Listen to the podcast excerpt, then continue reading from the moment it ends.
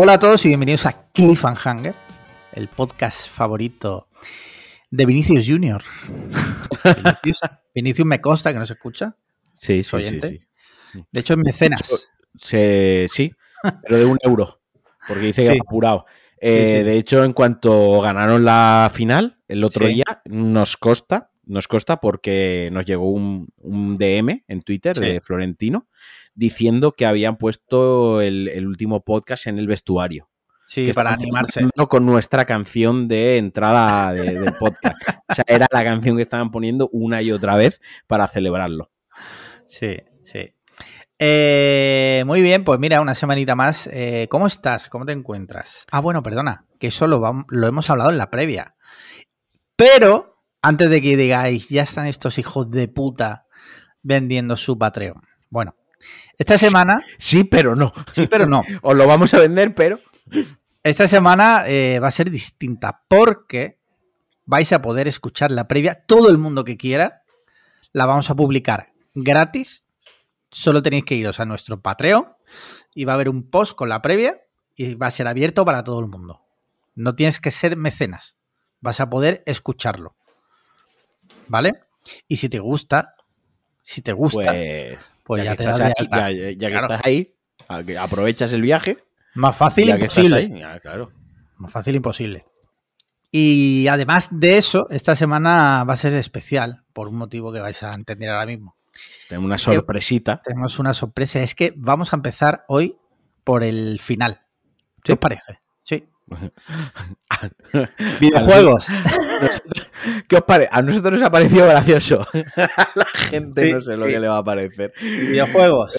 ¿Qué, qué hay? Bueno, Eh, videojuegos, pues eh, mira, dime, cuéntame. te- te- hay un evento de Sony esta semana. Esta, vamos, este jueves, esta madrugada del jueves al del jueves al lunes, ahí de juego, del jueves al viernes, que estoy yo diciendo. Iba a decir ahora, me hace mucha gracia porque para la gente ahora lo que hacen es que cuando anuncian la, la hora, ¿no? Te ponen Sí. a las eh, 23.59 para que tú sepas que es del jueves, ¿vale? Sí, porque vale. si ponen a 00 la gente se hacía un lío y no sabía cuándo, cuándo tenía que verlo, ¿no? Eh, así que a ver lo que anuncian. Yo por mi parte he estado de exámenes, que lo he contado a la previa, que pueden escuchar, Sí. entonces no jugué mucho la semana pasada y demás, pero sí que es cierto, sí que es cierto que ayer y hoy he jugado un poquillo, un ratillo al Jurassic World Evolution 2, que es como gestionar tu propio parque de atracciones de Jurassic, tu propio Jurassic Park, nunca mejor es dicho. como el Theme Hospital, pero de dinosaurios. Correcto. Y la verdad que lo poco que he gustado, ahora el 1 me gustó mucho, me pegó una engancha muy grande.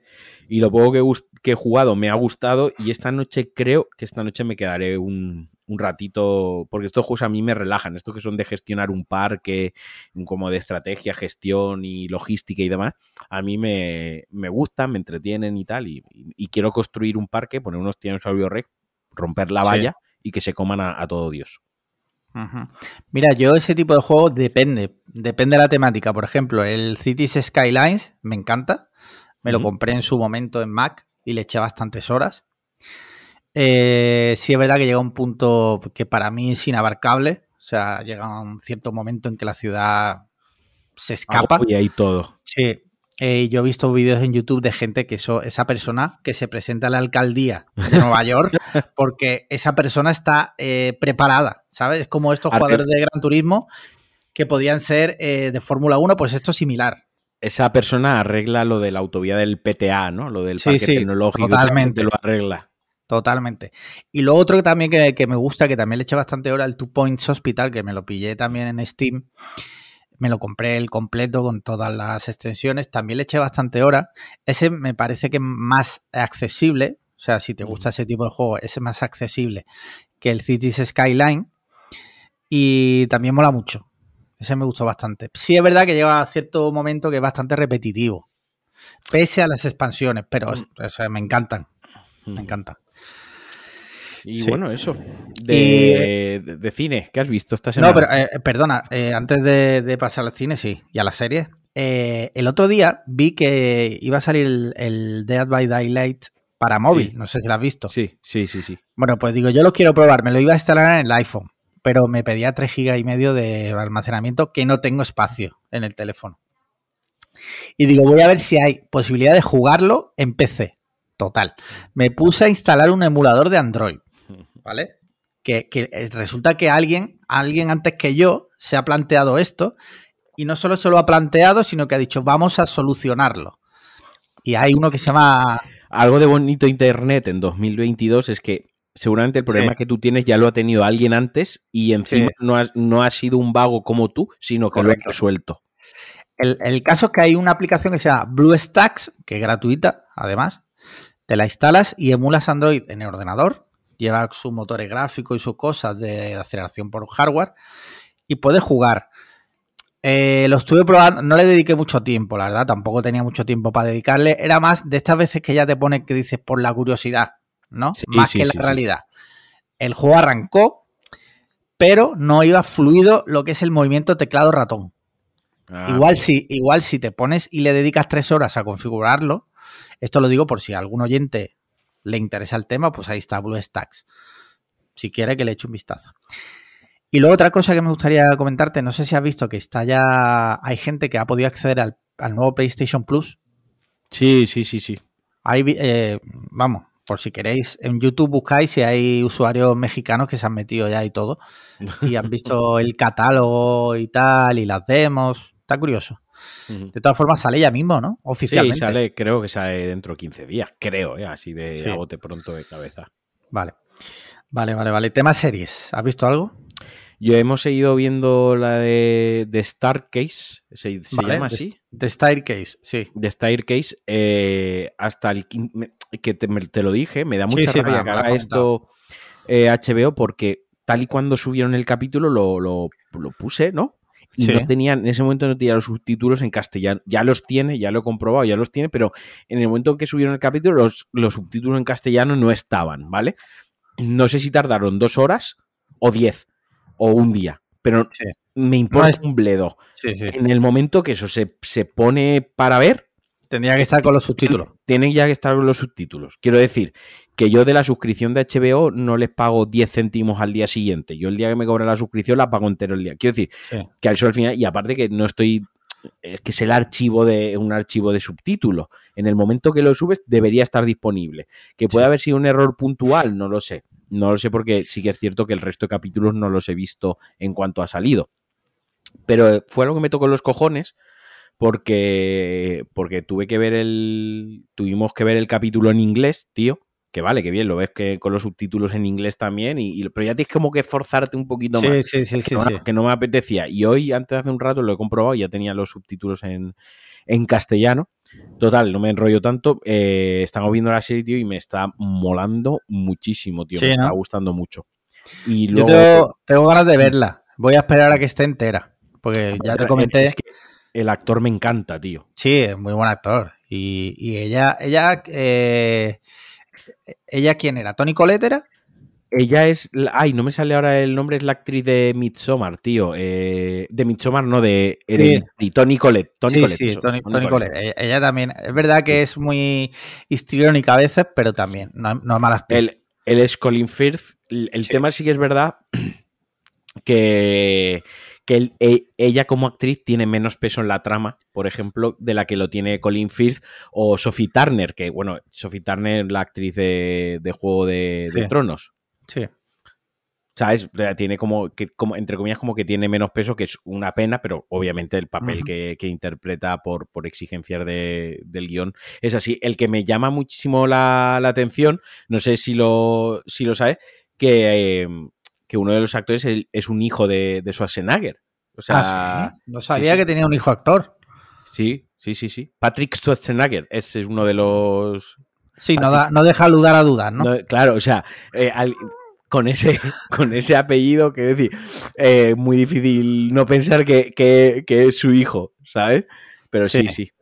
Es uno de los, eh, actores principales. ¿Actúa bien o es como, o es como el hijo de, de Clint Eastwood?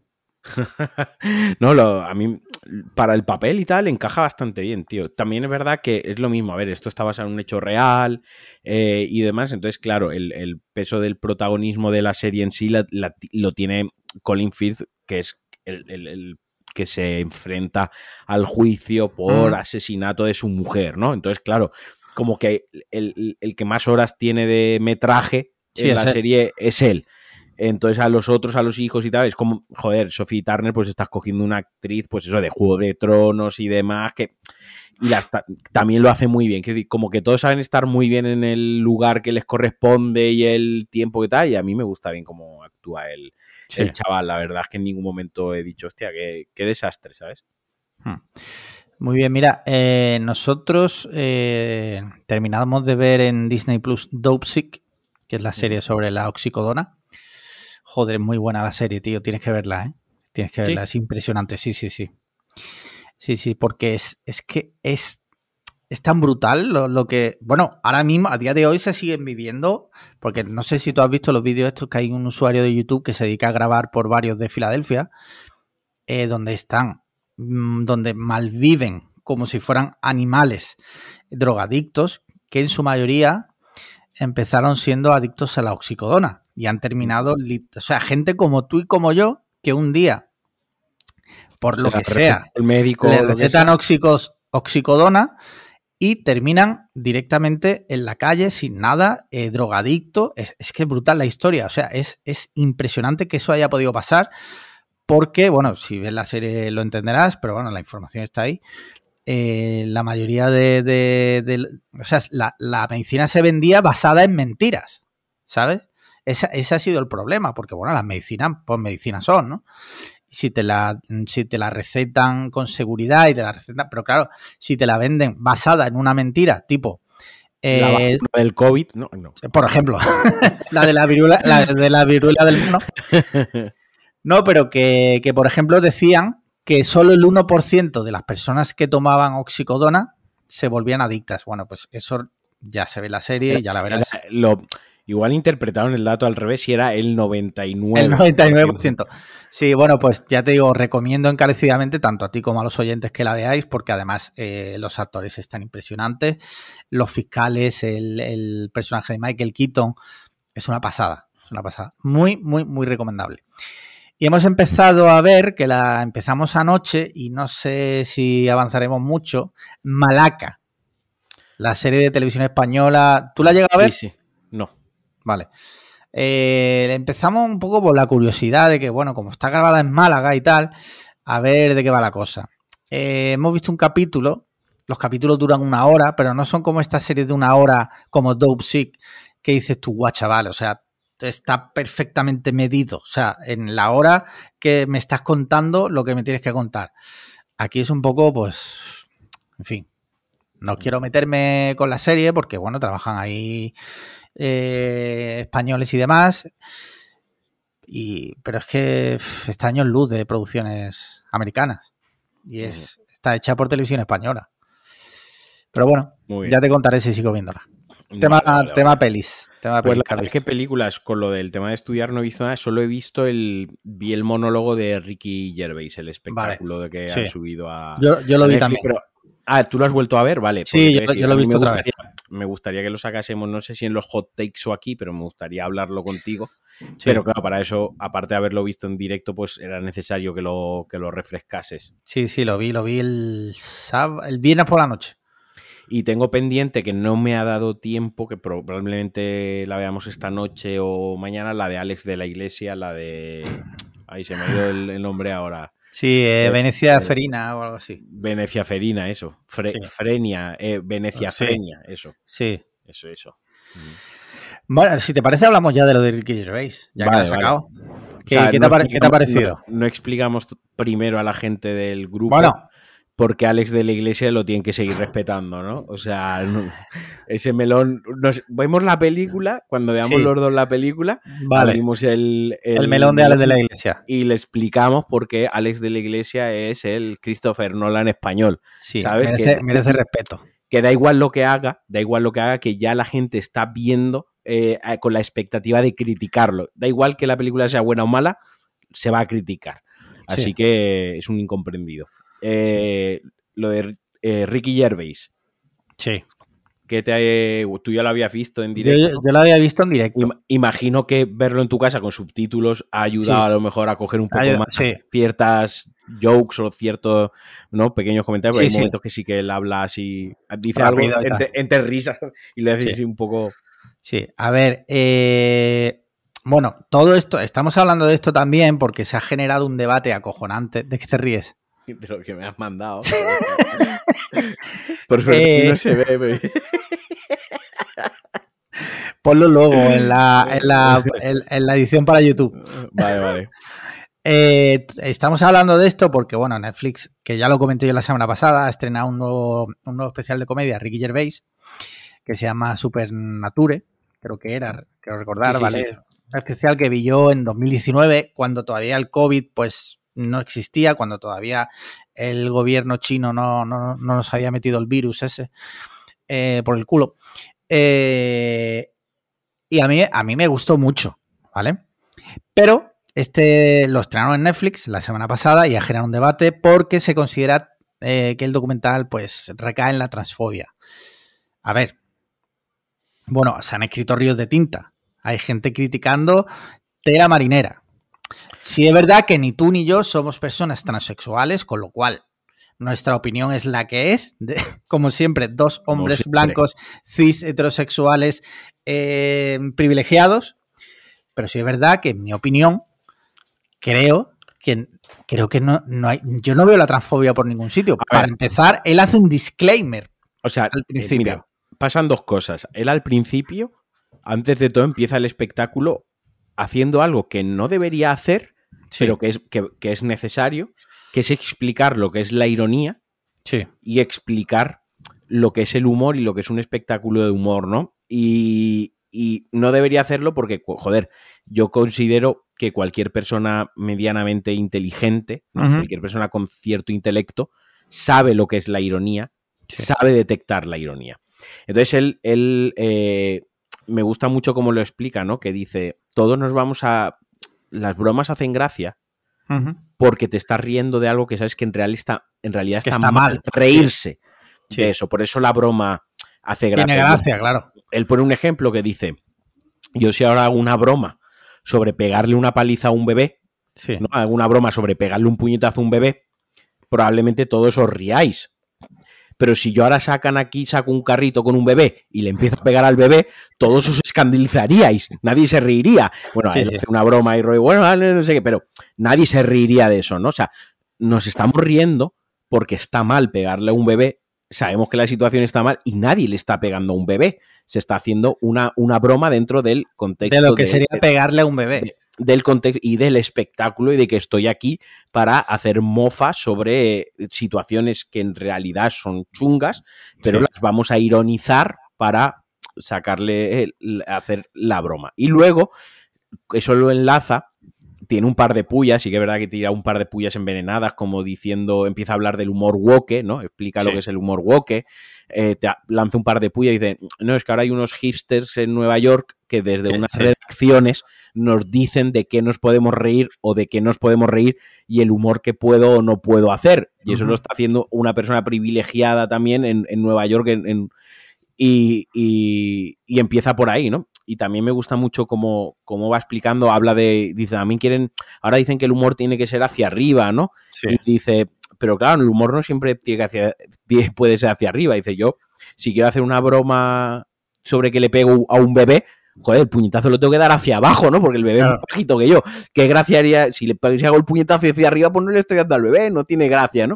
Como que lo ejemplariza así. Y eso es que empieza así. El- o sea, lo Sí. primero que hace es poniendo todas sus cartas sobre la mesa. Sí. Y cuando luego llega el momento de. Sí que es verdad que tiene pues como cinco minutos de un gag o una o un mini monólogo o parte del, del espectáculo que sí que habla pues de, de las personas transgénero y hace un Sí. par de bromas y tal. Pero sí que es cierto que antes de empezar a hacer las bromas, él se pone serio, ay, que, que- que lo ves, lo estás viendo, él se pone serio y él empieza a hablar de que bueno, cada, cada persona pues se sienta identificada como quiera, tal, la libertad, todos tenemos derecho. Y de hecho la gente va como que empieza, va a arrancar a aplaudir, ¿no?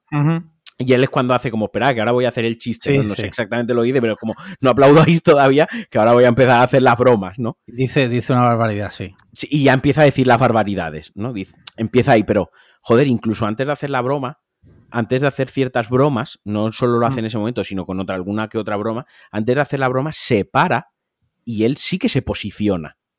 Él sí, él sí se está posicionando en ese momento. O sea, él sí está diciendo, yo estoy a favor de esto, pero bueno, ahora voy a hacer las bromas, ¿no? Sí. Eh, y, y- y- y- y- pero todo lo hace de una manera tan natural, no lo hace forzado, no lo hace como lo voy a esclarecer para que nadie me pegue la bronca. Él mismo sabe que le van a pegar la bronca, él mismo sabe que él va a haber gente que escriba barbaridades o no, sabe, él mismo dice, hostia, Netflix no me vuelve a contratar para Sí. hacer esto. Vaya, es la broma que hacía con la gala que presentaba todos los años durante 18 años, ¿no?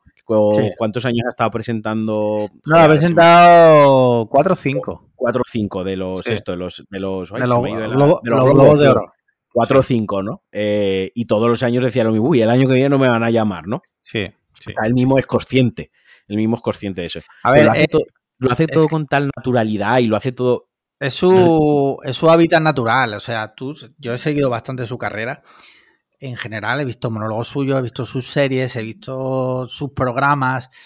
Es su, su hábitat natural es ese. Y es un poco triste que tenga, no sé, es triste, por decirlo de alguna forma, que tenga que hacer ese disclaimer de algo que en mi opinión no tendría por qué hacerlo. Que está bien que lo haga.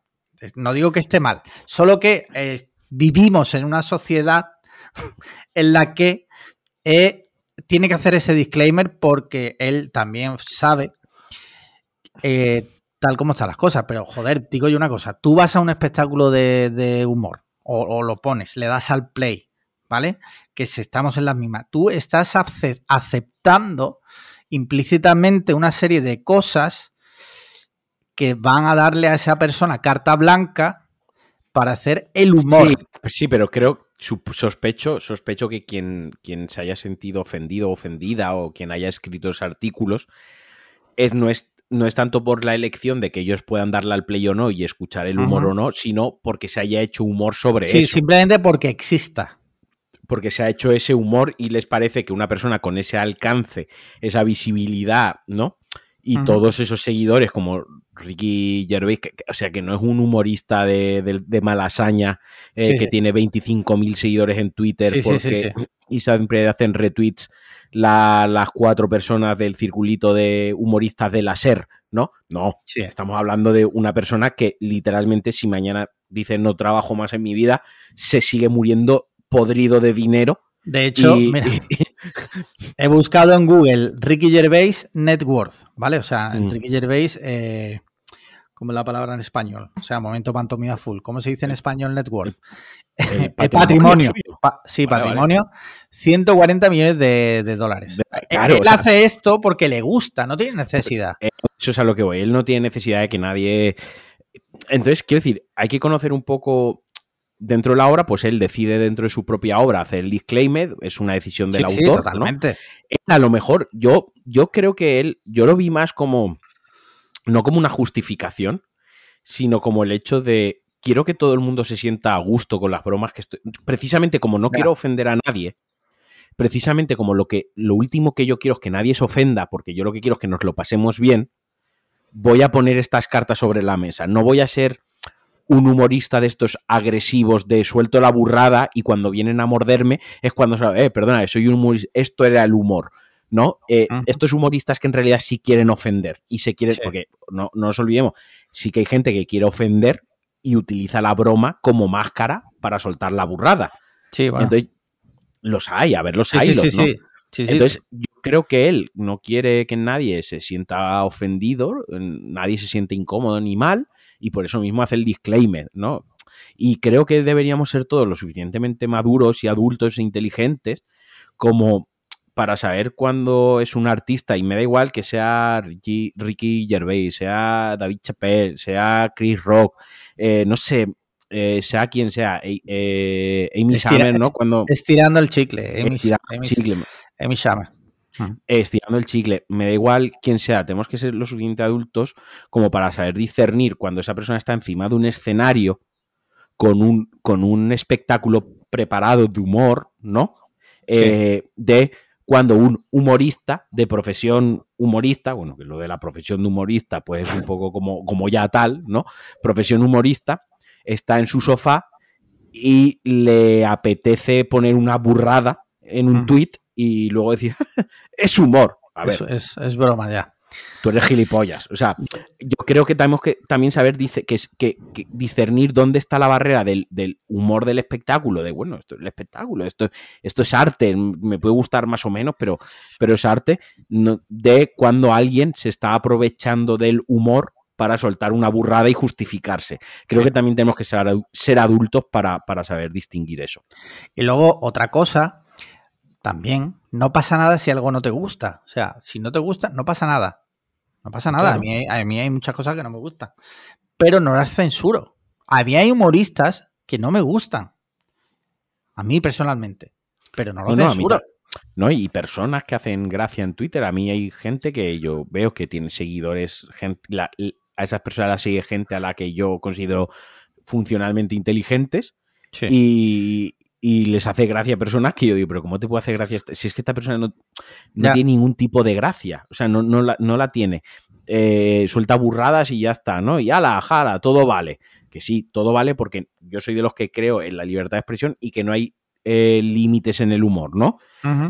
Pero entiéndase la expresión con el ja, todo vale, el venga, ala, a soltar aquí la más grande para hacer la gracia, ¿no? O sea, sí, todo vale, pero también uno tiene que tener cierta conciencia y, ser, consciente de lo que está haciendo y lo que está diciendo, ¿no? Y también muchas veces que para hacer el humor se tienen que dar una serie de circunstancias. Por ejemplo, no es lo mismo un especial de comedia donde todas las personas involucradas, público y artista, saben que ahí se va a dar un espectáculo de humor, a que en mitad de, por ejemplo, una charla de lo que sea, yo coja y haga una broma sobre eh, los negros.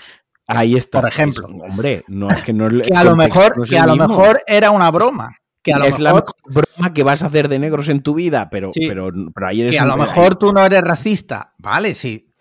Pero el contexto se da, da, a la situación de que el contexto igual convierte la broma en algo racista. Quiero decir, el contexto igual que puede justificar o, puede dejar claro el contexto, que eso es humor y ya está, el contexto también, es que por eso se llama contexto, coño, el contexto también puede hacer que esa broma en ese momento sea racismo. Quiero decir, eh, para eso está el contexto. Y, sí, estoy totalmente de acuerdo contigo. Eh, lo que decía del tweet, pero lo mismo, estás en una charla, estás en una clase, estás en una reunión y sueltas, pues a lo mejor no es el sitio del humor, ¿sabes? Mira, por, eh, no la chocita del loro. Te voy a poner un ejemplo. El otro día está, mi mujer ahora, los sábados por la mañana, tiene unas clases online.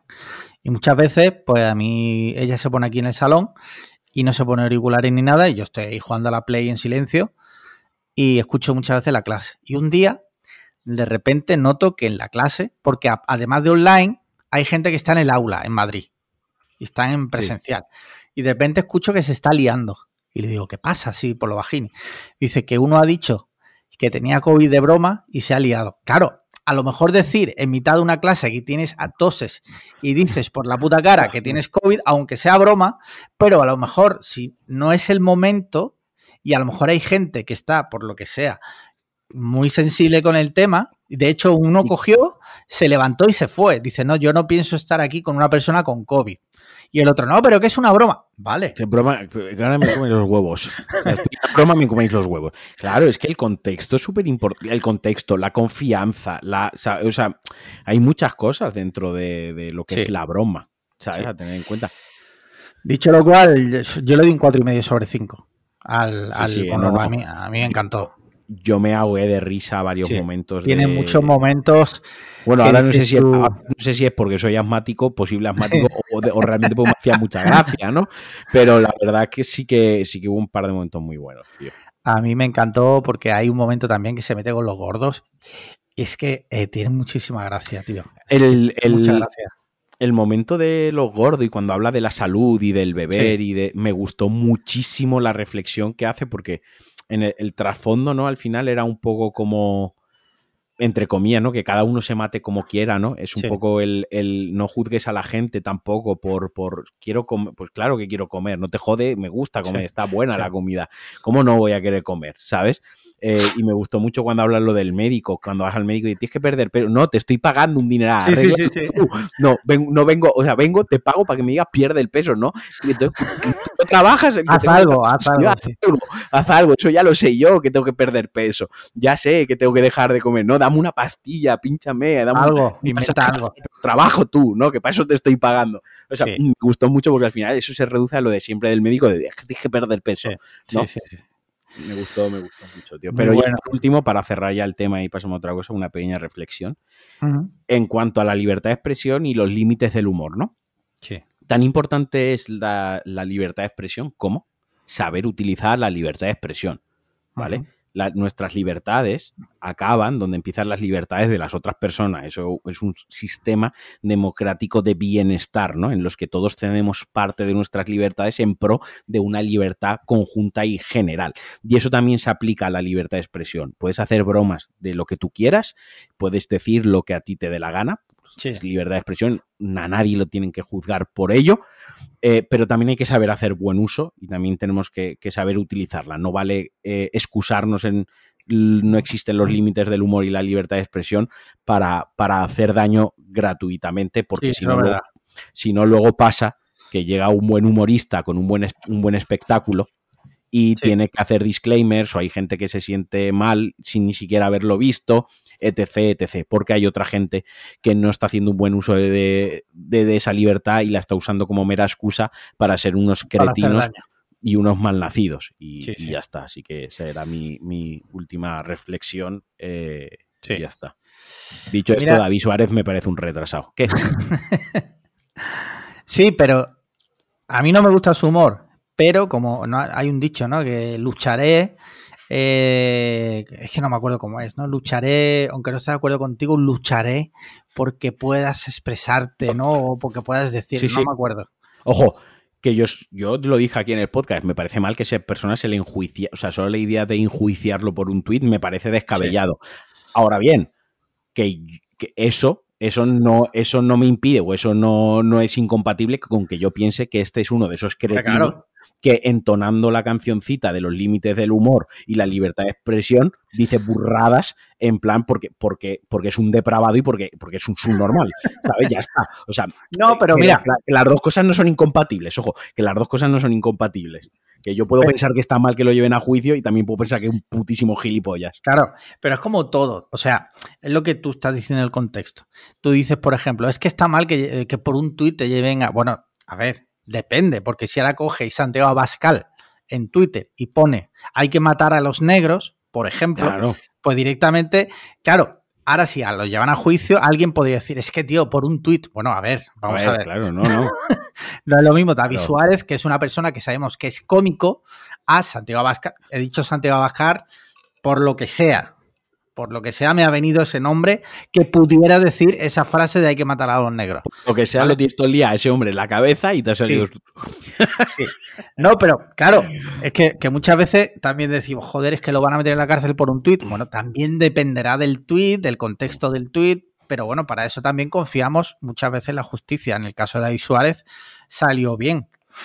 Por suerte, esa persona. Y, y, claro, y luego, y esto enlazándolo con un. Ya segunda vez que digo para acabar, que en el grupo cuando se hablaba, ¿no? De si luego un humorista tiene que posicionarse o no, dar explicaciones o no. A ver, también, es, también está la, todo, toda persona famosa, o yo lo entiendo así, cualquier persona famosa tiene cierto, er, cierto grado de responsabilidad. Cierto grado. Obviamente, obviamente, mm, no es responsable de lo que hagan otras personas por sus palabras, ¿vale? Eso está, está claro.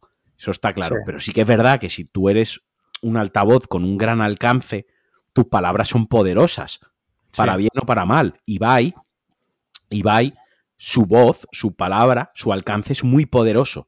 Y es muy poderoso para un segmento de la población, por ejemplo, en este caso, muy vulnerables. Que son, maleables todavía, o sea, que todavía está. Entonces, obviamente, Ibai no es el encargado, el obligado, no tiene la responsabilidad de educar a esa generación de adolescentes, obviamente no. Él sería el encargado y el responsable de educar a, su hijo si lo tuviese o a su hija, ¿no? Pero no, no a, los millones de hijos de gente que lo ve, ¿no?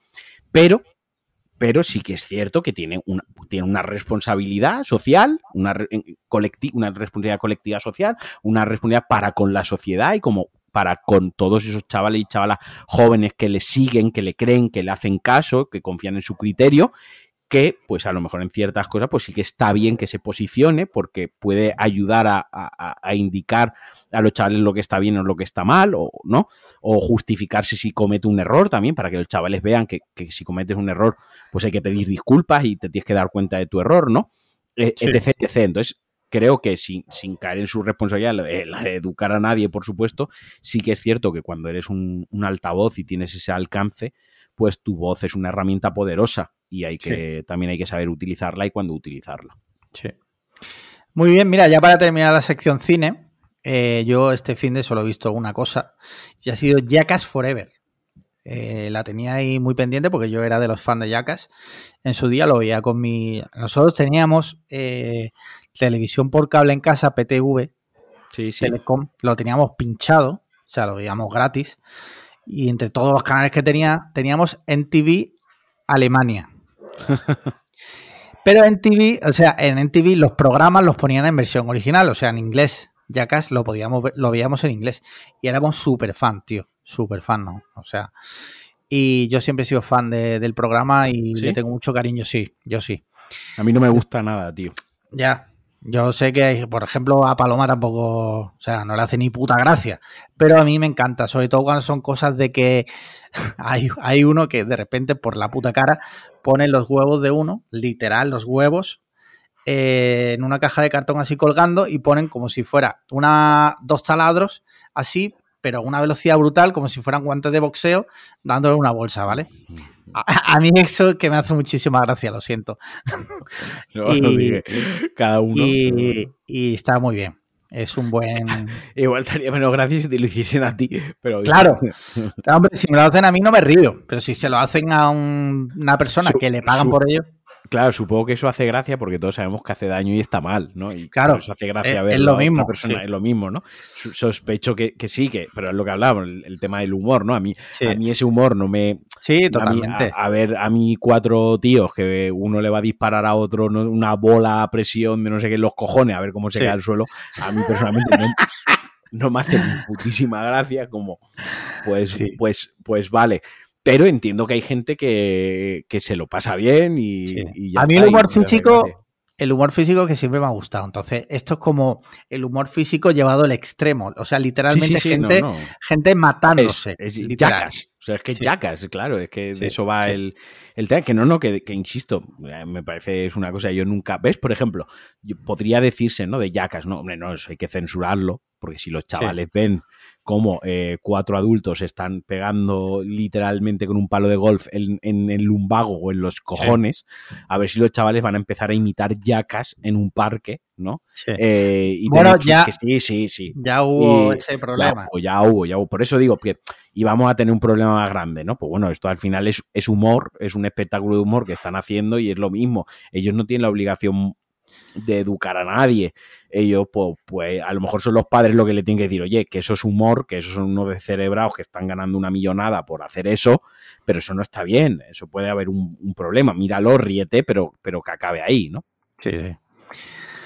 Muy bien, pues con esto terminamos ya la sección variedades. Si te parece, pasamos ya a los hot takes. Tengo varias cositas. Mira, tengo un tweet que acaba, acaban de publicar Radio Cádiz, que me ha hecho mucha gracia. Bueno, muchas gracias, ahora lo entenderás, ¿vale? Última hora. Bueno, no sé si sabes que por lo visto ahora están siendo los carnavales de Cádiz, que este año por el tema del COVID y tal lo han no movido. Tenía ni idea, no, no tenía ni idea, no, no. Bueno, pues están siendo ahora todas las chirigotas y demás. Y en cuestión de lo que te digo, dice, última hora, suspendida la actuación de una chirigota de un grupo de presos. Mañana, o sea, mañana en el falla iban a actuar estos presos tras conocerse que entre los integrantes había un condenado por pederastia que abusó de niños en agrupaciones infantiles del Carnaval de Cádiz, que es como, a ver, o sea, bravo, bravo, a la persona encargada. Y se, Estos son gente que está en prisión, ¿no? Si he entendido bien. Sí. Eh, están en prisión y han, pre- han- han preparado una chirigota, ¿no? Sí. Que las chirigotas, de- corrígeme si me equivoco, Sí. eh, pues son canciones satíricas, irónicas, disfrazados, serlo, ¿no? sí, que suele, sí. pues si el año del COVID, pues casi todas van por el COVID, ¿no? Eh, El año que a lo mejor, pues no a la guerra, pues por el no a la guerra, ¿no? Y el año de no sé qué, pues por el no sé qué, ¿no? Vale. Obviamente estas chirigotas, esto tiene una preparación, imagino que Sí. tendrán que la se letra, trabaja, casi que to- sa- se todo- trabaja un año, sí. Esto, básicamente, las chirigotas son el espectáculo final de curso de la ESO, ¿no? Pero con gente adulta, ¿vale? Que, que, que, que, sea, se cree graciosa. No, no, bueno, déjame, Te vas a, déjame- te déjame- vas a ganar muchísimos detractores.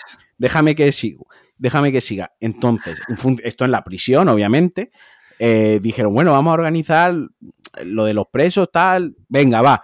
Y habría un funcionario que digo yo que controlaría quién se apunta a la chirigota. se supone. Es decir, quiero pensar que en esa cárcel de Cádiz habían funcionarios revisando ese proyecto ¿no? de los eh, presos y revisarían, pues, oye, este preso tiene estos antecedentes, esto es esto, esto no, o sea, que habría un registro, ¿no? No me Sí. puedo creer que se les escapase algo así, que no estamos hablando de a lo mejor un tío que ha defraudado dinero, ¿sabes? Sí, O sea, no, no, no, no. Es que vamos a ver, si vas a hacer esto, yo entiendo que tú cojas los presos menos tal, pues uno que ha robado, uno Claro. que se metió en una pelea, uno a lo mejor que, que, Claro. que mató, pero sin querer, lo que sea. El que está a punto de salir, el que está ya Sí. con los permisos de fines de semana, Sí. el que tiene reducción de condena porque se ha portado, yo, yo qué sé, coge, Sí. pues esto al final es un premio, entiendo, ¿no? Sí, sí. Pues no, de repente el pedrasta, No, el, el- el guatón, el guatón que ha violado a niños, ¿sabes? Exacto, el premio, el que violar al niño, toma, premio, chirigota, ¿sabes? Sí, sí, sí. O sea, Me parece. me parece, me parece descabellado. En fin. Bueno, pero también te digo una cosa. Te voy a decir. Hay que separar la obra del autor. Habrá que ver si la chirigota es buena.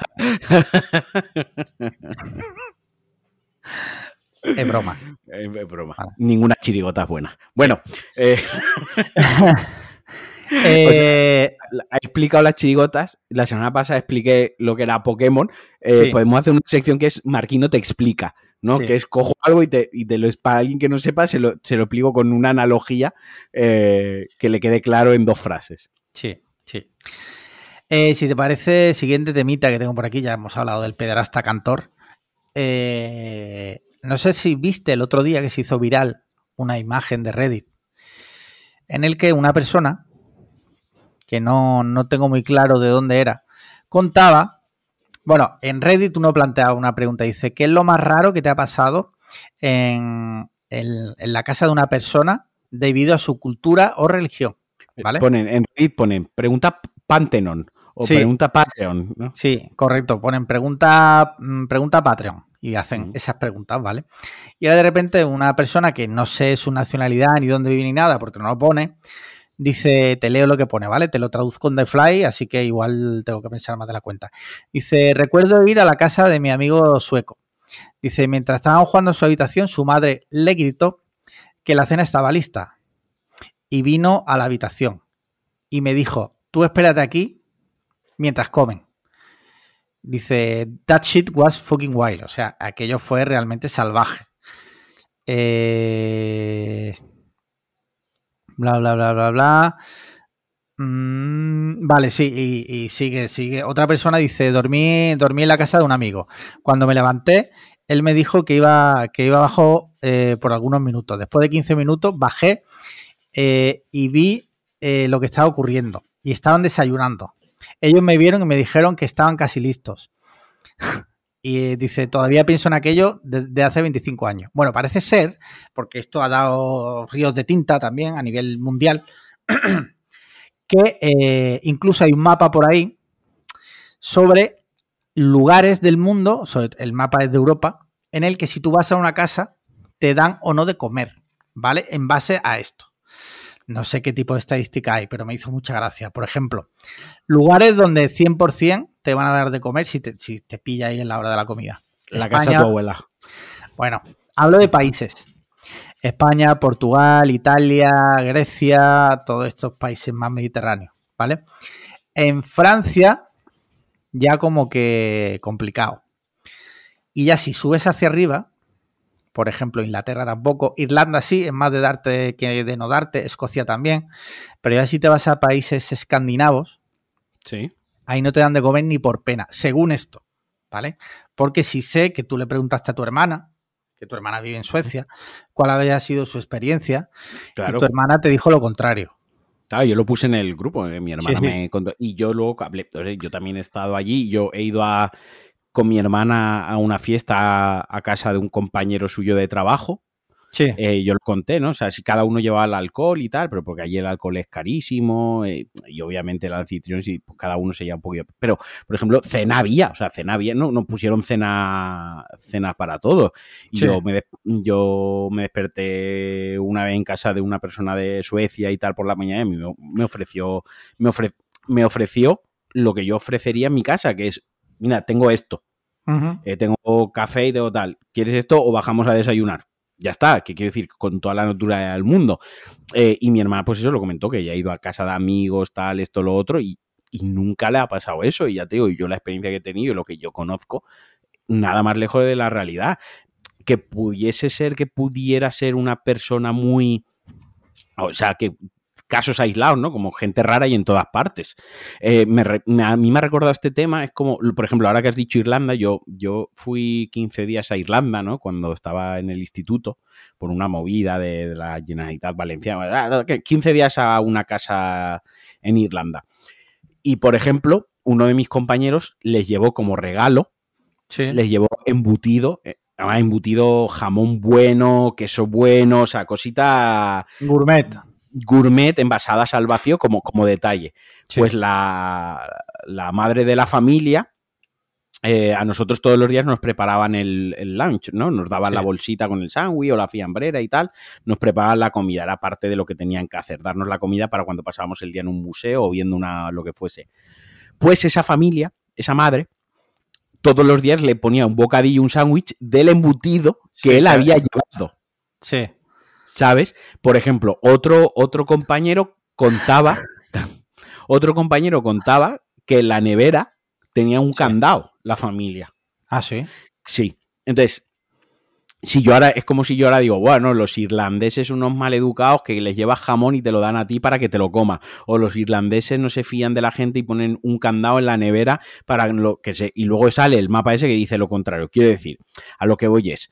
Pues hay gente de. Hay gente de todas, de todo tipo en todas partes. Quiero decir, generalizar por generalizar con este tipo de cosas, pues puede ser que una persona tuviese una, una experiencia rara en, en- en Suecia. Pues los suecos tienen sus cosas, como todas, ¿eh? Los suecos pues, también están depravadísimos. Tienen sus peculiaridades como todos, ¿vale? Eh, les gustan mucho los sótanos. Pues yo qué sé. Pues puede ser que diese con esa mala experiencia. O sea, es más que mala, incómoda experiencia, ¿no? Y Sí. de todos los usuarios que tiene Reddit, que tiene millones de usuarios, otro diga, pues a mí también me pasó. Que también puede ser que sea un invent, también te digo. O sea, que quiero decir que, que las cosas que se dicen en Internet las dice gente Ya. en Internet y ya está. Mm, Yo lo que puedo hablar es de mi experiencia y como digo, le pregunté a mi hermana que vive allí ya desde, hace- Sí. desde Bastantes años ya. 2010, 2016 o antes, por ahí está, 2015, 2016, o sea, ya, que, que no lleva cuatro días allí y ha vivido además en el, en el sur, ahora vive en el centro del país y tal, ha vivido en una población más pequeña, ha vivido en la capital, conoce gente por todo el país y tal. Nosotros hemos viajado, yo he viajado con ella hasta el norte del país y los sitios donde nos hemos hospedado y demás han sido súper hospitalarios con nosotros, nos han ofrecido de todo, o sea, nada, nada que no fuese más allá de las peculiaridades que puede tener cada cultura ya a, a otro nivel, ¿no? Pero, pero nada, nada tan, tan raro, tío. no Yo sé. por lo que por lo que estuve leyendo un poco por encima del tema, tampoco me metí profundamente en eso porque en fin, tengo cosas mejores que hacer. Pero parece ser que decían algunas personas que habían vivido allí que eh, se habían dado cuenta que muchos suecos lo que, lo que les pasa es que son muy reticentes a meter a personas de otros países en su círculo más cerrado. Ah, no, eso sí, unos racistas de del carajo, Sí. eso sí. O sea, racistas. Vamos, ya te digo que. A lo mejor eh, a lo mejor este que comentaba en Reddit pues era negro, yo qué sé. Claro. O sea, decirte. mm, no, no. O sea, son, son bastante ra- son bastante racistas. O sea, Sí. pero rollo. Esto me ha pasado a mí, de ir en el vagón de tren con mi, con mi hermana, mis hermanas, mi cuñado, y nosotros estar hablando en un tono relativamente alto, ¿no? tren tal, tal, algunas risas, algunas bromas, y un hombre mirarnos mal, pero mal todo el rato, un hombre mayor mirándonos mal, y sin embargo haber otro grupo de cuatro jóvenes suecos hablando en el mismo tono, incluso más alto, gritando más, cerca de él también, y, e ignorarlos. ¿Sabes? O sea, eso es, eso claramente racismo. Y luego tienen otra cosa que es lo de cuando te escuchan hablar español, en su cerebro automáticamente es que eres eh, de, LATAM, ¿no? Que eres de Centroamérica o de Sudamérica. Y cuando les dices que eres español, ¡ah! Español, es como, hay como doble capa de racismo. La primera es la de por eh, escuchar un idioma ya pensar que eres de un lugar, ¿no? Y la segunda es que cuando les especificas que eres de España, que eres europeo, que eres de aquí, es como, ah, menos mal, ¿no? O sea, es como que tienen la doble capa. Sí, sí, sí. Yo la verdad que como no he estado allí, pues no te puedo decir. Yo lo único que sé, lo que he leído por ahí, lo que tú me cuentas y demás. O sea que no tengo mucho que aportar más allá de sacar el tema que me pareció curioso y me hizo gracia. Porque yo sí es verdad que dije en el grupo que si una cosa me siento orgulloso, entre comillas, de ser español, es que eh, sin contar otros países, pero si es verdad que tú en España te da la hora de comer en casa de un amigo, no me claro. tú, tú, ahí comes. O sea, tu amigo te pone, te pone un plato de comida. Una cosa que tenemos los españoles es que jamás se le negaría a nadie un plato de comida. A ver, yo no concibo, yo no concibo. Yo no concibo, o sea, el, hecho de que tú vas a casa de alguien en España o alguien viene a tu casa, ¿no? Yo creo que todos cuando viene alguien ofrecemos enseguida, lo primero que hacemos es eso, ¿quieres algo de beber? ¿Quieres algo de picar? Eh, todos, vamos, a no ser, volvemos a lo mismo, a las excepciones de los cuatro... lo normal es, si, además, si sabes que vas a tener visitas esa tarde, pues a lo mejor compres un snack o compras un dulce o preparas, yo que sé, algo rápido, ¿no? Pero yo que sé, el, el, ya no es que se te dé la hora, que se te haga la hora de comer, que claramente comes en casa de esa persona, sino que ya de por sí sabemos que si viene alguien, ofrecemos. O también mucha gente, solemos ir a casa de la gente cuando vamos como invitados y solemos llevar algo. Y se lleva de comer, quiero decir, pero también era que en España la comida, la comida es un vínculo muy fuerte a nuestra cultura y a nuestra identidad, ¿no? Y a nuestra, las relaciones más humanas en España y como más nos relacionamos los españoles es comiendo, es cenando, es en la tal, o sea, me, eso lo, refleja bien cuando Zetangana salió lo del Tiny Desk, esto, cantando, que lo que representó fue una sobremesa española, ¿no? y que, hay más español que una sobremesa y al final es eso, una sobremesa, es en una mesa, después de comer, toda la gente reunida y, y charlando y relacionándose, claro. Entiendo que aquí eso lo tenemos nosotros súper vinculadísimos. Sí, sí. En fin, pues un tema más. Eh, mírate, leo otra noticia. Grefusa y KFC lanzan la edición limitada de pipas más crujientes del mercado. Las pipas Grefusa KFC son las primeras que tienen sabor y textura del pollo frito más famoso del mundo y estarán disponibles a partir del 31 de mayo, o sea, hoy que estamos grabando, mañana vosotros ya lo podréis comprar, en más de 60.000 puntos de venta entre kioscos y tiendas de toda España. O sea, eh, esto es para titularlo. ¿Ha ido la ciencia demasiado lejos? yo no soy pipero. Yo no soy pipero, la verdad. Entonces, no sé. Las probaré. Pues mira, si voy al chino y las veo, igual las, compro para ver a qué sabe. Porque eso es lo que llevará. A mí sí, a mí sí claro, lo que eran polvo ahí a tope. Polvillo, claro. A mí me gustan mucho las pipas. Pero yo ya estoy un poco. Yo lo que no quiero es hacerle más publicidad a KFC, tío. Porque les hemos hecho dos vídeos, los nombramos en Twitter. Los hijos de puta no se estiran, tío. Los hijos de puta no. se ignoran. Cabrones, estamos aquí ya. Ahora, ahora las pipas también. Sean hijos de puta, pues voy a probar las pipas, pero no voy a contar qué tal están. Si me gustan, me voy a callar. Y si no me gustan, también. No, cuéntalo, cuéntalo, pero, pero en nuestro grupo privado de Telegram, solo para mecenas. ¿Qué te parece? Exacto. Perfecto. ¿Vale? Venga. Mira, siguiente temita que tengo por aquí. Eh, una noticia que he leído hoy en público, el periódico público. A que te hayas puesto a leerla en público, en medio de la calle. No, no. Es una noticia de, de hoy, en el diario público. Te leo el titular. Dice, la norma del PSOE contra el proxenetismo quiere prohibir toda producción audiovisual con contenido sexual. La propuesta de los socialistas por prohibir la prostitución a toda costa se plasma en una recientísima y escueta propuesta de ley orgánica en la que se penaliza el hecho de convertir la práctica de actos de naturaleza sexual a cambio de dinero.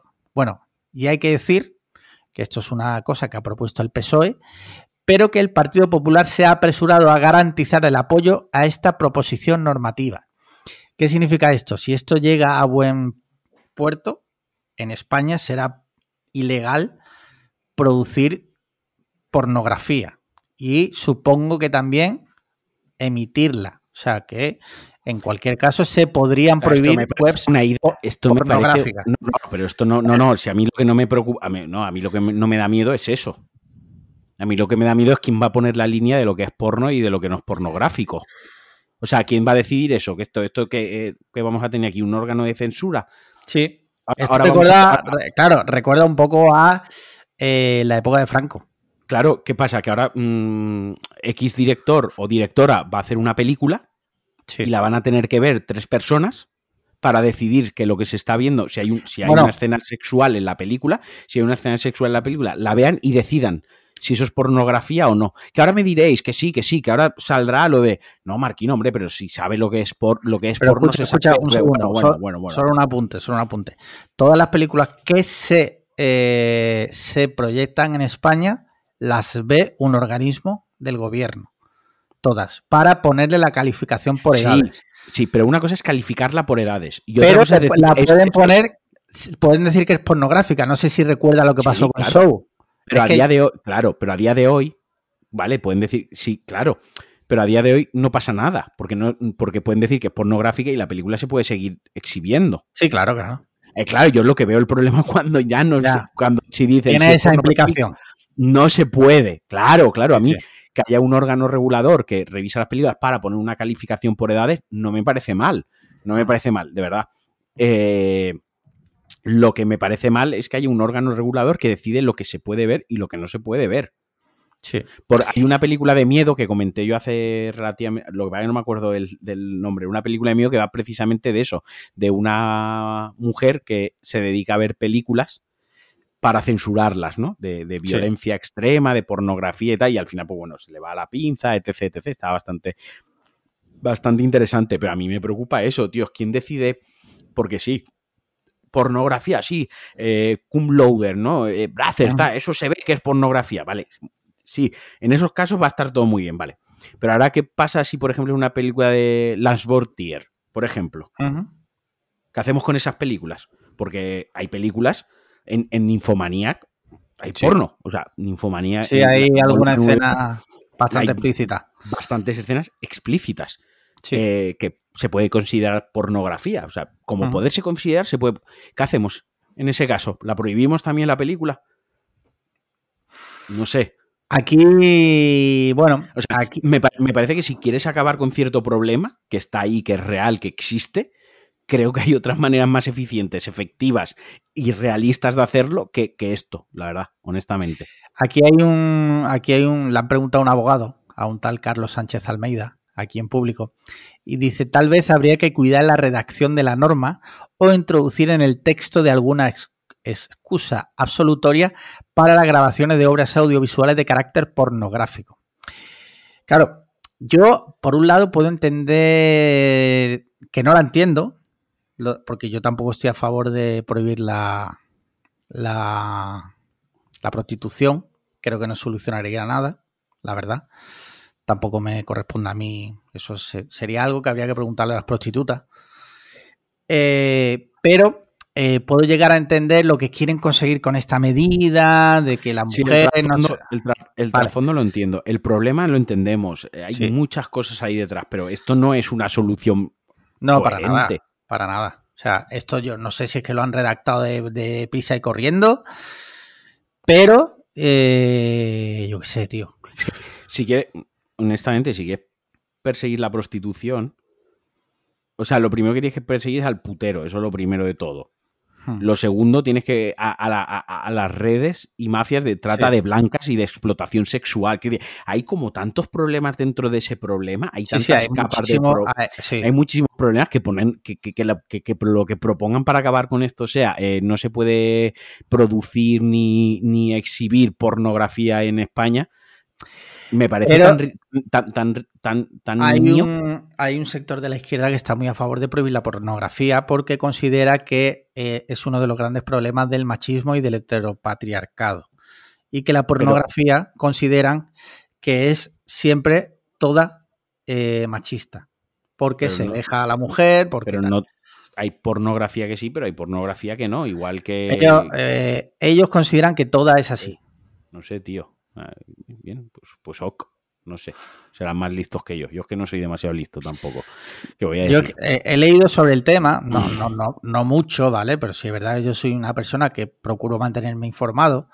Y bueno, pues este sector de la política considera que muchos problemas de eh, que tienen los jóvenes hoy día en las relaciones de pareja están agravados por el uso de la pornografía, porque consideran que es muy bestia y que da como que te da una imagen de lo que son las relaciones sexuales eh, distorsionada. Y es no, yo estoy de acuerdo. Claro, eh, claro que está distorsionada, porque es una exageración. Y yo estoy de acuerdo, yo estoy de acuerdo que eso es un problema también, ¿vale? Es un problema, pero, pero que tampoco se ataja así. Quiero decir, el, el problema para atajar eso no es prohibir las producciones pornográficas.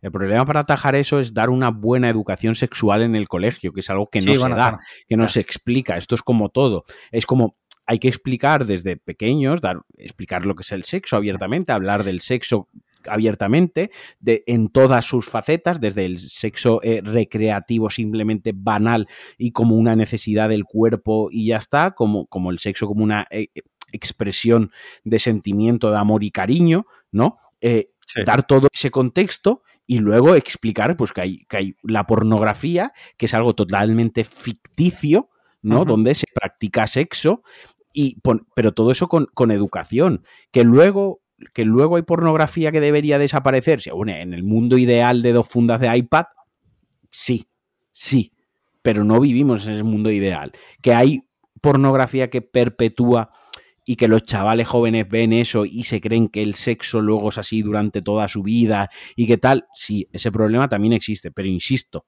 insisto, creo que la solución y cómo se tiene que trabajar es con educación, tanto en la familia como en los colegios, como en los organismos públicos, y hay que dejar atrás que el sexo sea un putísimo tabú, que sea un putísimo y hablar de él con naturalidad y explicar las cosas con naturalidad, no, no, no prohibir. a, prohibir, ala. Se debería coger en los colegios el primer día con los niños, por ejemplo, de 5 años, que llegue el director y se folle salvajemente a la profesora. ¿Vale? que llegue el primer día, ya el primer día llegan, ¿no? Y cogen a un niño al azar. Y lo violan vilmente. No, no, hacen. ¿Has visto estas películas que tienen?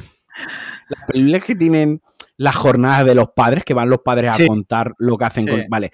Eso pues sería la jornada de la abuela. Entonces llevan a la abuela de uno de los niños, la tumban en la mesa y el director del colegio le hace una bolsita de té con sus cojones en, la boca mientras todos los niños de la clase lo ven. ¿Vale? Y ya a partir de ahí empezar a, eh, estructurar la educación sexual de, esa muchachada. en, base a los traumas, ¿no? En base a los traumas, claro. O sea, si ves cómo a tu abuela le hacen un mortadelo, está metiendo la, bolsa testicular en la boca y, tu abuela está sacando la lengüecilla así con babilla para disfrutarlo. ¿Ves? Luego, luego ya, de ahí para adelante, puedes reconstruir lo que quieras. Claro. En fin, es claro, se podría hacer eh, en vez de refuerzo positivo, refuerzo negativo. Enseñarle a los niños en directo todo lo que no se debe hacer. Eh, correcto. Por ejemplo, pues eso, violar a un niño. Coges a un niño al azar, lo violas y le dices, mira, esto, a ser posible, no lo hagáis. Si, si lo queréis hacer, porque sois libres, porque existe el día, no sé si lo sabía, el día del orgullo pederasta fue el otro día. ¿Qué? No sé si eres... Sí, sí, sí. Te lo juro. Eh, espérate que lo voy a buscar, ah, no, 24 de junio es. El Día Internacional del Orgullo Pedófilo. O sea, eso, te lo juro, eso existe. Eso existe. A ver. Está bien, está bien como para convocarlos a todos en un mismo sitio para, para que y matarlos, y matarlos con gas y a palos, las dos cosas, ¿sabes? Estaría guapo eso, decir, venga, este año vamos a permitir que todos los pederastas tengáis vuestro momento. Hemos vivido tiempos complicados con la pandemia, ha sido muy difícil violar niños. Entonces va. El, desfile del orgullo gay.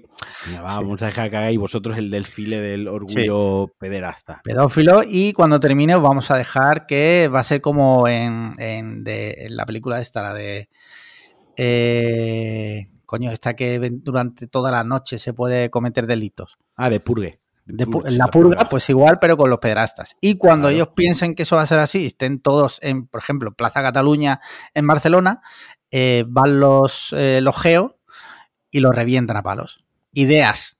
Ideas que se lanzan aquí. Para quien las quiera. Para quien las quiera, sí. Bueno, vaya, vaya ida de olla. Vamos a pasar a las preguntas de los Patreons.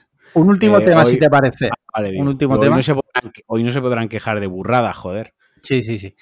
Un último tema que yo creo que igual da también para desbarrar un poco. No sé si, bueno, el otro día fue la final de la Champions League, que fue en París, mm. eh, concretamente en el barrio de Saint-Denis, que es un mm. barrio, mm, parece ser que bastante conflictivo. Y según varias personas cuentan, eh, he leído varios casos, varios testimonios de personas que fueron a la final, que habían pagado su entrada, y se encontraron que aquello, sobre todo a la salida, bueno, aparte de que se coló gente en el estadio por lo visto. Lo, eh, lo, del, principio fue, lo del inicio fue una. Fue, un bochorno. Fue un bochorno porque el, partido se retrasó 36 minutos. Eh, yo no recuerdo que se hubiese pasado nunca por un fallo de seguridad. Quiero decir, me jodió mucho que en la televisión y los medios de comunicación le estaban echando la culpa a que uno, un montón de gente se había colado o se había intentado colar, ¿no? Y es como, sí, o sea, sí pero realmente un buen protocolo de seguridad tendría no hubiera permitido eso, claro. Que tener previsto que alguien intentase colarse y en caso de que consiguiese colarse, ese mismo protocolo recoger qué tipo de actuación hacer para resolver el conflicto lo más rápido posible. Es decir, esto sí eh, en, última instancia y en primera instancia esto es culpa de la organización. La organización tiene que estar preparada para evitar que estas cosas pasen y si pasan, que eso no suponga un colapso absoluto de las entradas al estadio, etc, etc. Entonces, que sí, que hay energúmenos que tal, que cual pascual. Obviamente, cuanta más gente se reúne, más probabilidades de que haya retrasados y subnormales. Pero para eso está, para eso se llama organización. Coño, es que la puta palabra lo está diciendo. Organízate para todo lo que pueda pasar. Es que esta gente quiere organizar Juegos Olímpicos y no con una puta final de la Champions no lo han podido hacer bien. El tema está que te digo una cosa, si esto llega a pasar en la final de la, de la Europa esta League que fue hace poco en Sevilla, si esto mm. pasa algo mínimamente parecido, para empezar, Sevilla se convierte en el, en el hazme reír de España. Y ya no te digo España, de Europa. Pero como esto ha pasado en París, pues bueno, se le echa la culpa que si unos cuantos aficionados borrachos, que no sé qué. No, señores, vamos a ver. Hay vídeos por ahí que cientos de, eh, de aficionados ingleses que habían pagado su entrada, recordemos que no son precisamente baratas, estaban aprisionados estaban apelotonados sin poder entrar al estadio. Otro tema es que por ser ingleses hasta nos alegremos. Bueno, bueno, venga, venga, venga. Pero al final son personas como todos los ingleses, son seres humanos también. No, tío, hubo gente, porque he visto vídeos del chiringuito y tal, eh, aficionados ingleses que cogieron y se fueron. Dicen, nos vamos porque, mira, me ha costado mil euros la entrada, pero es que me voy porque esto no es seguro. O sea, ahí podemos morir aprisionados. Al final, por suerte, no pasó nada. ¿Vale? No, pero es lamentable la, imagen tanto de, yo qué sé, de, la UEFA, de, París, de, todo en, general, ¿no? O sea, de la organización en general, es, muy triste, tío. y luego, ya por último, por último, otro tema que ha dado mucho que hablar es que parece ser que a la salida del, partido había bandas organizadas que se dedicaban a robar eh, a los aficionados extranjeros. Por lo visto hay un montón de casos de gente que le robaron el móvil, la cartera. Volvemos a lo mismo. Las autoridades de París saben que esas bandas existen y están. Saben que es un evento. Es un, barrio, que es un barrio conflictivo. Saben que es un barrio conflictivo. Saben que es un evento mundial que va a reunir a cientos de miles de turistas y de gente para verlo. Sí. Tío, refuerza las. ¿Sabes? Mm, refuerza la seguridad. No me vale aquí que no es que los aficionados no se tendrían que ir borrachos, los aficionados deberían ir controlando bien la cartera. Eso es victim blame. O sea, no. Totalmente. No, no. Me da igual que el barrio sea. Me da igual. O sea, quien tiene que poner ahí las medidas de seguridad es la alcaldía de París. Si yo sé que tengo un barrio conflictivo, yo sé que hay bandas organizadas en, mi ciudad que se dedican a esto y sé que aquí va a haber, no lo sé, eh, 500.000 personas, pues, yo qué sé, tío, tampoco tampoco hay que ser el que decías tú, el quemado del City Skylands, para saber que ahí va a pasar algo, tío, si, si no vas con cuidado. Eh, es que, macho. Mm, pues sí, sí, por lo visto ha habido, ha habido casos que incluso la policía hacía la vista gorda. O sea, la, policía viendo cómo los avasallaban, imagínate, 15 personas a una familia de, de, cuatro miembros, le quitaban el móvil, la cartera y a lo mejor había un policía. Según te estoy diciendo que esto es información que he leído en Twitter, ¿vale? En ningún caso mm, ni lo doy por válido ni, ni por no válido. O sea, eh, esto la información que hay, que me imagino que ahora habrá que hacer una investigación. Pero sí parece ser que la policía y la organización claramente no estuvo a la altura de una situación que así lo requiere. No, no, no, no. Y si tú ves que no vas a poder hacer frente a una situación así, porque seamos sinceros, eh, en París este tipo de cosas llevan pasando mucho tiempo y podrían haber, si no ves que no vas a poder garantizar la seguridad de todo el mundo, no lo hagas allí. A ver, aquí al final eran franceses, ingleses y que merecíamos ganar los españoles. Bueno, eso aparte. La, única persona decente que habían ahí eran los españoles. Sí, sí. Y encima con, con, gol de Vinicius. Exacto. No podía ser otro, tenía que ser Vinicius. Se ha coronado el chaval. Yo, yo me quedé afónico de gritar. Grité como en el primer gol eh, el que anularon. El que anularon de Benzema, sí. Por, un falso fuera de juego, me, harté a gritar, pero ya es que en el segundo me volví loco, tío. Sí, sí. yo creo que bastante merecido, tío. Eh, bueno, tú sabes que yo no soy histórico, histórico. una persona. Yo, no entiendo mucho de fútbol, pero joder, he estado viendo, he seguido la Champions, porque sí me gusta ver la Champions League. Sí, sí, ¿y qué? Y creo que ha sido bastante merecido. A ver, aparte, aparte merecido, que sí, que lo es, el hecho es que, joder, cualquier persona que le guste el fútbol, me da igual del equipo que sea, tiene que reconocer, tío, lo que son tener 14 Champions Leagues, lo que ha hecho el Madrid los últimos cinco años, todo lo que representa la entidad, el club, quiero decir, eso, eso no se le puede negar. Da igual del equipo que sea, o sea, lo que, lo que ha hecho es histórico, tío. O sea, ningún club ha alcanzado ahí. Es que ni entre el segundo, ni entre el Milán y el Liverpool, entre el segundo y el tercero que más tienen, los alcanzan. Sí. Que van a pasar muchísimos años hasta. Es que no sé si algún equipo algún día llegará a sobrepasarlo el número de Champions Leagues al Real Madrid. Quiero decir, al final también era un poco el evento, si te gusta el fútbol, si te gusta el fútbol es parte de la historia del, fútbol, ese evento, que a lo mejor no es tu equipo, no es tu equipo más afino, todo lo que quiera. Vale, lo, acepto, lo, entiendo y lo respeto, pero tampoco puedes negar, no se puede negar la mayor, quiero decir, hacer, hacer negar la mayor es hacerse el ciego con, con, Joder, y está ahí hasta LeBron James, ¿sabes? Que se fue mamando porque creo que apoyaba a Liverpool. Pues mira. O sea que. Toma, Lebron, te chupaste 8 o 9 horas de avión para nada. Para nada. Está preocupado él, ¿eh? Sí. Mira, hay más temas, pero se nos va la hora. Hay temas propuestos por los mecenas, pero los, tengo aquí para la semana que viene, si te parece. Sí, son las 9 de la noche ya, ¿eh? Sí. la tontería. Y por último, pasamos a las preguntas de nuestros mecenas. El momento más esperado. Y es que nuestros mecenas, como bien sabéis, pueden mandar preguntas. Si quieres ser mecenas, desde eh, 3 euros, puede serlo, y puedes mandar tus propias preguntas. Mira, eh, doctor Mateo Bustamante dice, hola Swansongers. Vale. Ah, mira, pregunta interesante. ¿Preferiríais ser vampiros u hombres lobo? Tú sabes que están enfrentados desde siempre, los vampiros y los licántropos. Mm lo sabréis si habréis visto la saga Crepúsculo. o la de Underworld también. Underworld. Yo Underworld vi, la primera, no era, mala. ¿eh? Cine, cine, de, Cine de calidad. Cine de calidad. Eh, sí, sí, sí. ¿Tú qué prefieres, hombre lobo o vampiro? Vampiro. Bueno, porque tu ídolo es Drácula, ¿no? Sí, entre otras cosas, y porque, bueno, en esa rivalidad entre licántropos y vampiros, los que están subyugados siempre son los licántropos. Entonces, los vampiros son más poderosos. Yo prefiero estar en el, en el lado, en el lado que subyuga y no en el lado que le están pisando el cuello, ¿qué quieres que te diga? Sí. Ya. Mira, yo es un tema, la verdad es que nunca he sido ni de, ni de licántropo, ni de. necesitaría, necesitaría que la pregunta se hubiese especificado qué canon qué canon de licántropo y qué canon de vampiro cogemos, ¿vale? Porque el canon de vampiro al uso cumple unas... Eh, la primera vez que se describió y se creó el mito del, del vampiro como lo conocemos a día de hoy, ¿no? Sí. Tiene una serie de cualidades y están descritas de una manera muy concreta, ¿no? Igual que el licántropo. Entonces a mí me gustaría, claro, para decidir bien, bien, bien, por ejemplo, en Crepúsculo pueden estar a la luz del día, por poner un ejemplo, ¿no?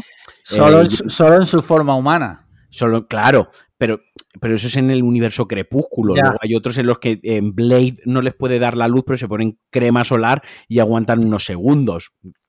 ¿Vale? Eso es lo que me explico. o sea, quiero decir, eh, en True Blood directamente mola mogollón. Si les da el sol, explotan directamente, explotan y está súper guay, ¿no? Y aún así, aún así son más poderosos, controlan, entre comillas, a, los hombres lobo, ¿no? Eh, están ahí. Quiero decir, por eso hubiese estado bien definir el canon. Sin el canon definido, pese a eso, yo me quedo con los vampiros. Vale. Yo no puedo responder porque no estoy muy familiarizado ni con una cosa ni con la otra. O sea, nunca he sido de, oh, me flipan los licántropos, oh, me flipan los, los hombres lobos. Eh, sí, eh, sí que quiero reivindicar una peli del 2004 que era Van Helsing. Ah. Eh, que me gustó bastante en su día. ¿Tú la has visto? Sí, sí, sí, sí. ¿Con Hugh Jackman? Sí, sí, sí. Sí, él, era cazador de vampiros, ¿no? A ver, va, en, la novela de, Bram Stoker, Drácula, ¿no? Sí. Se presenta a Van Helsing, que es un doctor que no está especializado en vampiros, por así decirlo, porque, porque ahí es como que él va detrás de, lo que él cree que es el vampiro y le da forma al vampiro. El doctor Van Helsing lo describe, ¿no? Y es quien es como el enemigo de, de Drácula, o al revés, Drácula es el enemigo de Van Helsing, ¿de acuerdo? Y es un doctor y demás ese, luego, obviamente, todo ese mito, igual que pues eh, todos los mitos del terror clásico y demás, pues Frankenstein no es Frankenstein, Frankenstein era el, doctor. El doctor, sí. El doctor, la, la, criatura, la cosa, el engendro no es Frankenstein, ¿sabes? Pero bueno, lo han, llamado Frankenstein. Si te decimos Frankenstein, pues te viene a la, a la, a la cabeza el, el monigote con los tornillos en el cuello, ¿no?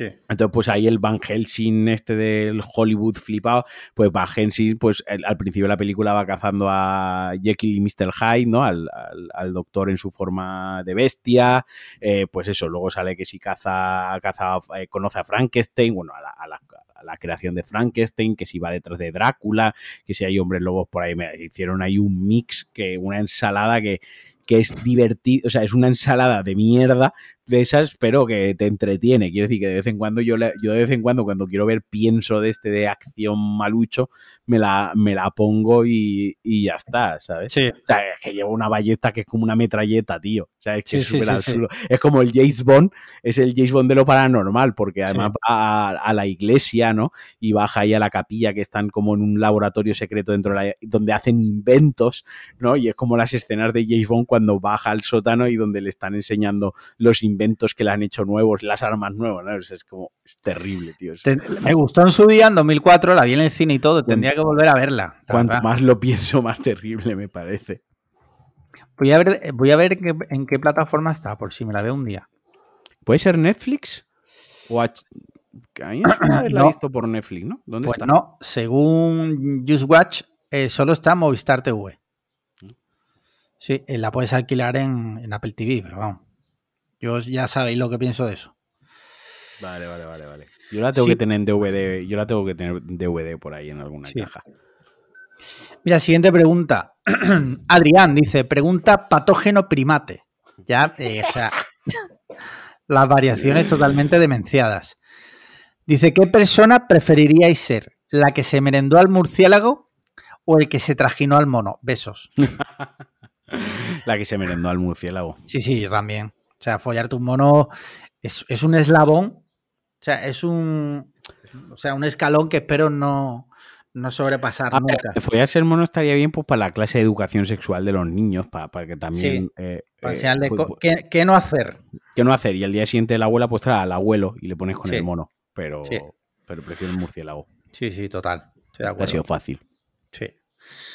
Eh, siguiente pregunta. Alejandro Cámara dice: cero, cero pregunta patraña. Solo felicitar a Paloma por su cumple, como ya he dicho, el cumpleaños de mi mujer, y a Marquino por su esfuerzo. A Alex Liam nada por no subir mi vídeo a YouTube. Joder, qué perro. y te la ha colado porque ni siquiera hay pregunta. No, no hay pregunta. Eh, de Pixel Boy dice: Propicios días, ciudadanos. Pregunta patrañuelas. ¿Qué opináis de la película Venecia Frenia? Hostia, ¿la habéis Oh. visto ya? Debería ser nominada a los Oscars. El Ángelo malo sino bufón, ¿cómo lo veis? Asaz amables. La Pues a ver semana si- que viene. A ver si la vemos este fin de los dos y la comentamos. Bueno, Sí. todo esto viene porque en el grupo de Telegram para mecenas, hoy se ha estado hablando de la película. Hay gente que la ha puesto a caer de un burro literal. Hostia, hay gente en el grupo que es una indigente moral, ¿eh? O sea, son indigentes morales. Sí, sí. Pero también te digo, mm, eh, igual nuestro público son los indigentes morales. Bueno, puede ser también, pero yo qué sé. Joder, Sí. macho. Y última pregunta, pregunta papá Noé y mamá tampoco. Hostia, qué malo, tío. No, tío. ¿Quién, tío, ¿quién ha Dave sido? Diot, Dave Diot. Dave Diot. Porque- Dice, dice, el otro día no os mojasteis, rebajo el nivel de la decisión jodida. Igualmente nada de Chenique ni McGregors. Un día vais andando por la calle y tropezáis con una vasija, saliendo un genio troll que os deja salir con vida si elegís solo una de las dos opciones. Bueno, acuérdate que la semana pasada era follarte a tu madre con la conciencia de tu pareja o a tu pareja con la conciencia sí. de tu madre, ¿vale? Follarte una cabra y que nadie lo sepa jamás, no follártela, pero que todo el mundo tenga la certeza de que lo has hecho. Un abrizo y ya por la semana, True Anders. Hombre, pues me follo a la cabra. Si no se entera nadie, porque a cambio es que la gente piense que soy un follacabras y no me la ha follado. Va, yo no me la follo. ¿Prefieres que te llamen el follacabras? Porque, ¿sabes? Si tengo algo bueno, es Sí. que me, me la suele sudar bastante lo que piensen de mí.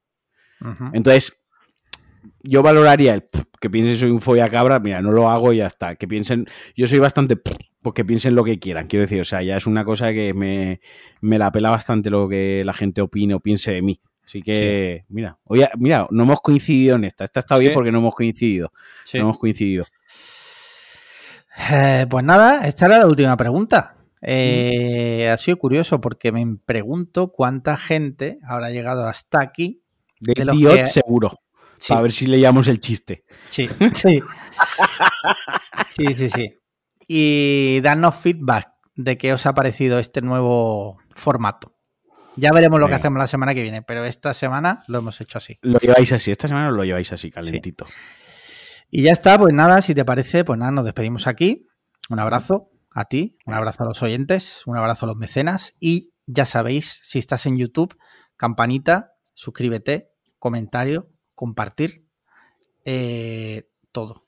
Si estás en Apple, en Apple Podcast, cinco, es- cinco estrellas y una review. Si estás en iBox, comentarios y likes. Y si estás en Twitter, retweet. Yo creo que Exacto. ya no queda nada. Y si no, No eres mecenas, pues patreon.com para podcast cliffhanger. Pues listo, un abrazo a todos. Chao. Venga, hasta luego. Chao. Hostia, chaval, que no las da a grabar, tío. Hostia. ¿Ya? Hostia, tío. Sí, dale ya. Venga. Agapito, marico.